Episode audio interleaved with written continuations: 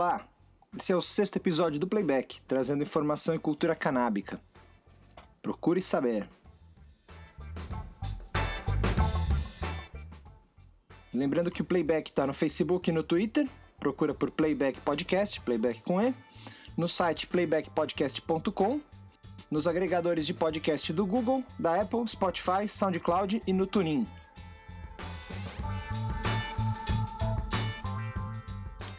Começando com duas notícias domésticas.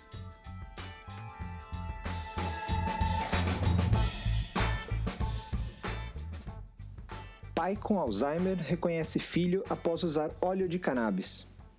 Pois é, uma das notícias mais emocionantes relacionadas ao uso medicinal da cannabis. E é aqui do Brasil, mais precisamente de Goiás.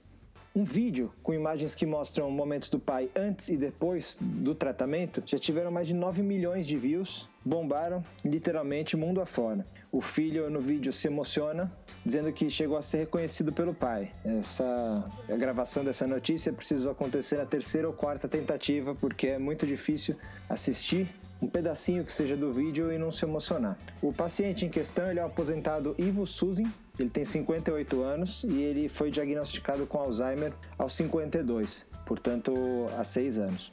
Eles, a família já tinha tentado diversos tratamentos, mas após o tratamento com óleo de CBD, a melhora e os avanços positivos no caso da doença foram tremendos. O filho é o empresário goiano Felipe Barzan Suzy. Ele criou um perfil Curando o Ivo, que a gente vai pôr o, o link na postagem, e ele criou esse perfil nas redes sociais para compartilhar a melhora do pai e também para lutar para que esse tipo de medicamento seja mais acessível. Nas imagens antes do tratamento, possível ver a situação que se encontrava o paciente e tem também os relatos, tanto do filho quanto da, da esposa. Eles falam que quando a, a doença né, chegou, é, nas palavras dela, sua alma parecia que tinha o abandonado. Esse abandono trouxe em seu lugar uma pessoa perigosa e agressiva que já não tinha mais noção de nenhuma das suas funções básicas. Não entendia que precisava ir ao banheiro, que precisava comer ou se hidratar, nem tomar banho. Seu humor era perigoso, tínhamos que forçar tudo. Em um momento estava sorrindo e no outro te batendo. Não era ele, sabemos disso. Enfim, segue o, o relato. E o impressionante é ver a condição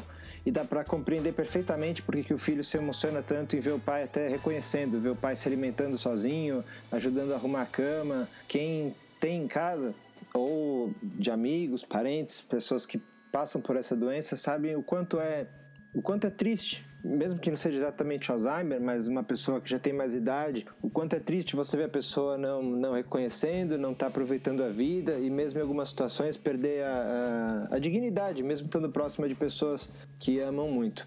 E nesse perfil e nas notícias da repercussão a partir desse vídeo, o empresário, o filho da história, conta como foi isso é, no momento em que ele foi apresentado o tratamento com cannabis. Foi a partir da Agape Medicinal. E é bem importante citar aqui o papel que teve essa, essa ONG. O óleo usado no tratamento do seu Ivo foi obtido pela ONG Agape Medicinal. E a Agape é a Associação Goiana de Apoio e Pesquisa a Cannabis Medicinal, é do advogado Yuri Benhurt da Rocha TJ. Ela foi criada em 2016 a partir de uma experiência que ele teve com a mãe, que foi vítima de um AVC. A Agape, ela, atualmente, ela fornece o tratamento a partir de canabinoide para 86 pacientes na região, com a produção do óleo da planta. Mas, segundo eles, tem uma lista de espera com outros 200 goianos e outros 200 do resto do país, que estão aguardando uma chance desse tratamento.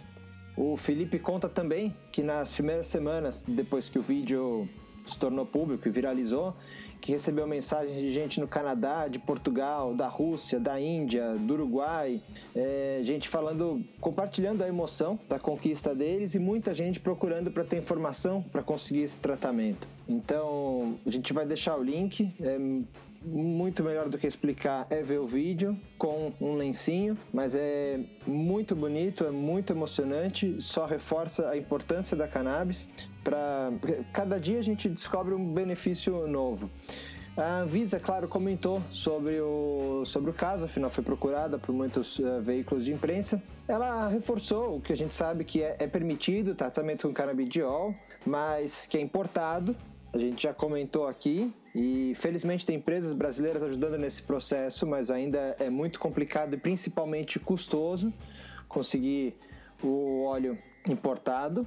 Na outra mão a gente vê gente tentando buscar o óleo aqui, mas aí andando à margem da lei. Mas a Anvisa lembrou que está com consultas públicas em andamento sobre o assunto e a gente tem visto realmente cada vez mais um cerco positivo para que o uso medicinal avance, seja liberado no Brasil, de forma a ser produzido aqui, com pesquisa, com acesso a. dando acesso ao tratamento para mais pessoas. Inclusive, que virou notícia também agora no começo de agosto, a manifestação do general Eduardo Vilas Boas, né, um ex-comandante do Exército, talvez uma das figuras mais ilustres aí das Forças Armadas, reverenciado por gente de diferentes espectros políticos independente de discutir aqui qualquer posicionamento do general Vilas Boas, ele tem uma história enorme e grandiosa no exército. É sabido que ele sofre de uma doença degenerativa, tem grandes dificuldades de locomoção, de, de fala, de respiração, mas na semana passada ele deu entrevista ao SBT, no qual ele fala que foi apresentado ao canabidiol, que apesar de não usar, ele defende o uso do medicamento e fala em hipocrisia social sobre as dificuldades de quem precisa de acesso ao tratamento. Disse ele: Eu não entendo porque, ao mesmo tempo que tem gente lutando aí defendendo a legalização da maconha, está tão difícil obter esses medicamentos para efeito medicinal. Eu acho, de certa forma, até uma hipocrisia social e vejo a luta de algumas pessoas que dependem disso para minimizar sintomas de efeitos de algumas doenças que têm dificuldade. Ele, apesar de toda a dificuldade, contou que vai abrir um instituto com a filha para ajudar pessoas que sofrem com doenças incapacitantes. Ele começou a testar navegação na internet sem as mãos, é, diferentes tecnologias. É animador ver a, a perseverança e a luta da pessoa nessa condição e é mais uma voz de peso na luta pela por celeridade no, nos avanços de uma grande abertura mesmo, abertura de acesso a medicamento, abertura à pesquisa, abertura a um mercado também que existe, que no fim das contas luta por uma melhora na condição de vida das pessoas, de pacientes com diferentes doenças. No fim das contas, é uma, uma mudança brutal na condição de vida do paciente e da família.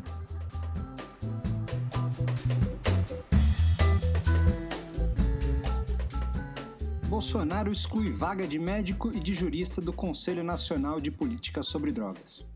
O Conselho tem a missão de acompanhar e atualizar a política nacional sobre drogas. É um ambiente de discussão, acima de tudo. O mesmo decreto que fez essas mudanças na composição do Conselho também proibiu que as discussões do grupo se tornassem públicas sem autorização prévia. Bom, aos fatos. O presidente excluiu, por meio de decreto, as vagas que eram destinadas a especialistas e integrantes da sociedade civil, incluindo aí médicos, psicólogos e juristas. A importância desses conselhos é justamente essa, que ele traz pessoas da sociedade civil, técnicas que conhecem a fundo o assunto, não necessariamente pessoas da política, eleitos ou que façam parte da estrutura do governo federal. Inclusive, a maioria dos conselhos são, são vagas voluntárias, é um trabalho não remunerado.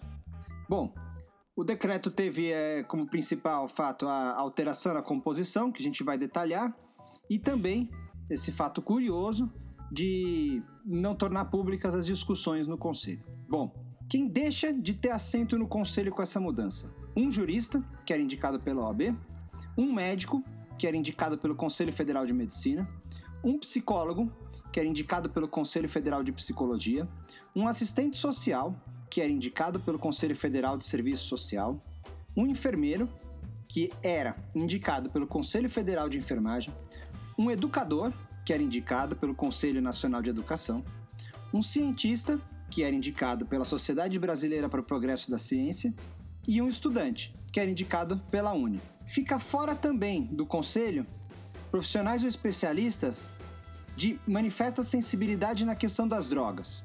Ou seja, isso era indicado pelo próprio presidente do CONAD, que além desses especialistas, que eram indicados por órgãos de classe, ele poderia também trazer outros profissionais especialistas que são envolvidos notadamente por essa questão.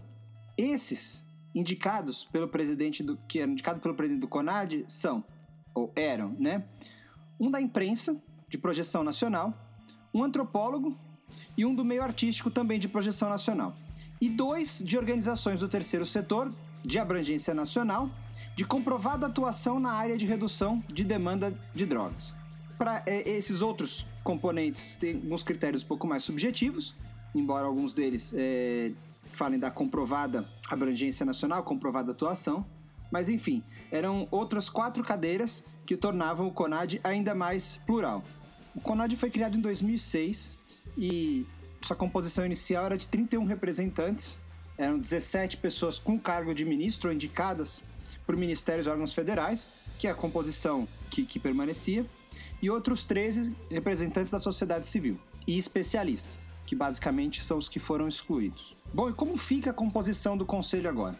O conselho continua sendo presidido pelo ministro da Justiça e Segurança Pública, no caso agora o Super Moro, ainda, e o ministro da Cidadania, o Osmar Terra, que virou também um, um guarda-chuva de um monte de coisa, passa a integrar o conselho. Embora tenha virado guarda-chuva de um monte de coisa, é outro ministério que descredibiliza pesquisas da Fiocruz e de outros órgãos técnicos. A composição fica o seguinte agora: o CONAD é composto pelo Ministério da Defesa, Ministério das Relações Exteriores, Ministério da Economia, Ministério da Educação, Ministério da Saúde e Ministério da Mulher, da Família e dos Direitos Humanos. É o Ministério da, da Damais. O GSI, Agência Nacional de Vigilância Sanitária, o Secretário Nacional de Políticas sobre Drogas do Ministério da Justiça e o Secretário Nacional de Cuidados e Prevenção às Drogas do Ministério da Cidadania.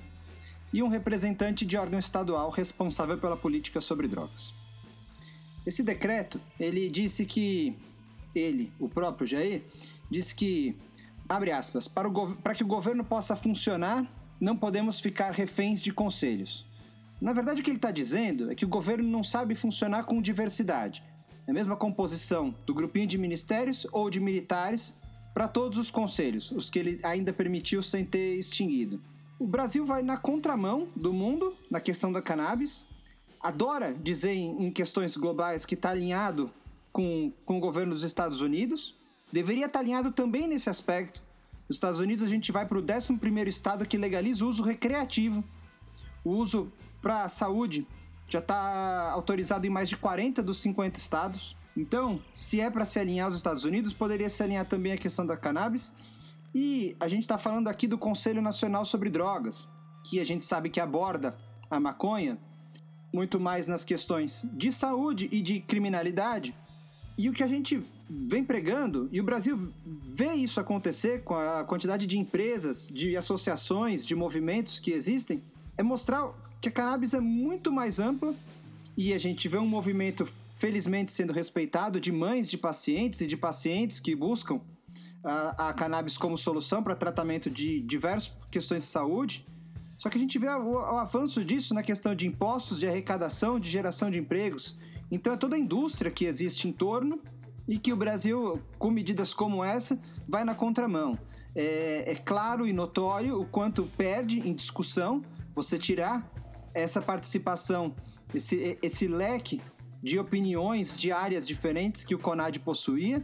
Se você é contra a presença do psicólogo que lá estava, você, novo executivo, pode sugerir um outro psicólogo supostamente alinhado com as suas ideias ou com a sua visão sobre drogas, mas não tirar a posição que existia num conselho e, como a gente falou, uma posição não remunerada. E, mais uma vez, tolhendo os conselhos no que eles tinham de mais plural. Na verdade, uma das principais razões de existirem os conselhos é justamente trazer para discussão visões de diversas áreas distintas naturalmente. Então, numa tacada só, foram três coelhos, na verdade, porque por decreto, sem, sem discussão, você reduziu as posições de diversos setores e falando em discussão, você proíbe a divulgação das discussões sem autorização prévia. Que motivo tão escuso, que visão curta existe para esse governo que precisa pensar numa censura prévia para discussão que acontece no CONAD?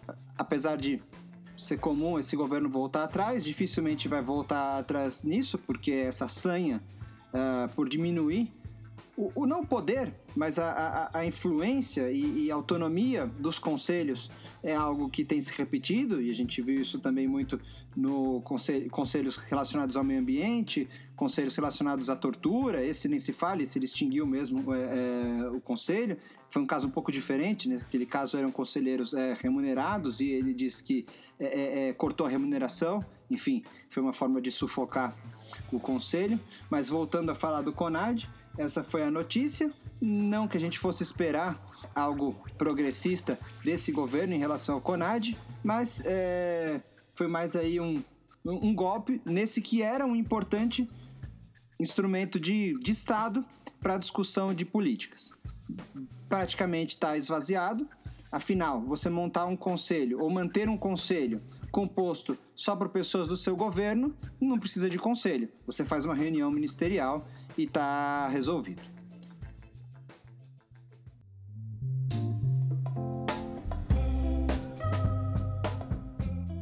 Caldo de cultura. Tá farta a oferta de séries que gira em torno da maconha. Dá um episódio só disso. Estreou no comecinho de agosto agora Pico da Neblina, do Kiko Meirelles, filho do Fernando Meirelles, que era guardado há bastante tempo e a gente com certeza vai falar mais sobre num próximo episódio. Tem várias. A dica de hoje é uma série francesa chamada Family Business. O título original é esse mesmo em inglês. No Brasil saiu como Flagrantes de Família. Netflix, então bem fácil. Na história, a França está prestes a legalizar a venda da maconha. Le cannabis vai être légalisé. Et c'est ça ton idée géniale E inclusive a forma que os personagens descobrem isso é bem maluca. Envolve a filha do ministro da saúde do país. O Joseph, ele é filho de um açougueiro, um açougue caché, já que é uma família judaica. Inclusive as questões alimentares religiosas aparecem em alguns momentos, de forma respeitosa, mas bem-humorada, já que é uma comédia. Ele tá falido e não quer seguir na profissão, até porque o estabelecimento também não vai muito bem, e decide apostar tudo em ter o primeiro dispensário da França. É divertido, são seis episódios de meia hora. Naturalmente tem altas aventuras, inclui uma viagem de pesquisa de mercado para Amsterdã e todas as barreiras de propor um empreendimento desse para uma família tradicional. A gente vai pôr o trailer e também os links de todas as notícias e as referências desse episódio no post, no nosso site. Comédia leve, despretensiosa, pouco verossímil, mas válida. Recomendado então, Flagrantes de Família, Family Business, Netflix.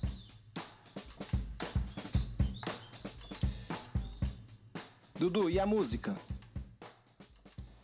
Em nossa dica musical de hoje, vamos homenagear dois grandes ícones da música brasileira, a banda Mutantes e o cantor Tim Maia. Ele, que sempre se declarou um fã e defensor da maconha, adorava achar apelidos diferentes para diversas coisas do universo da erva, um desses apelidos para o próprio baseado. Em um show em Bauru, Tim Maia, à vontade de fumar umzinho, fez questão de pedir ao público: Quem aí tem um bauruzinho? Um bauretes? Foi assim que o apelido surgiu e Tim passou a chamar o cigarro de maconha como bauretes. E aí que entra os mutantes que eternizaram esse apelido. Como Tim Maia tinha uma relação muito próxima com a banda, principalmente com a vocalista Rita Lee, eles colocaram Baurettes no nome do disco mais psicodélico e progressivo da banda. Mutantes seus Cometas no País do Baurettes é um disco de 1972 e um dos principais discos de rock do Brasil. E ele se destacou justamente em um ano que diversos discos consagrados apareceram, como Acabou Chorare dos Novos Baianos, Expresso 2222 do Gil e Clube da Esquina de Loborges e Milton Nascimento. E a música que vamos escutar é a faixa título, Acenda seu barete e viaje nos cometas com os mutantes. Um abraço.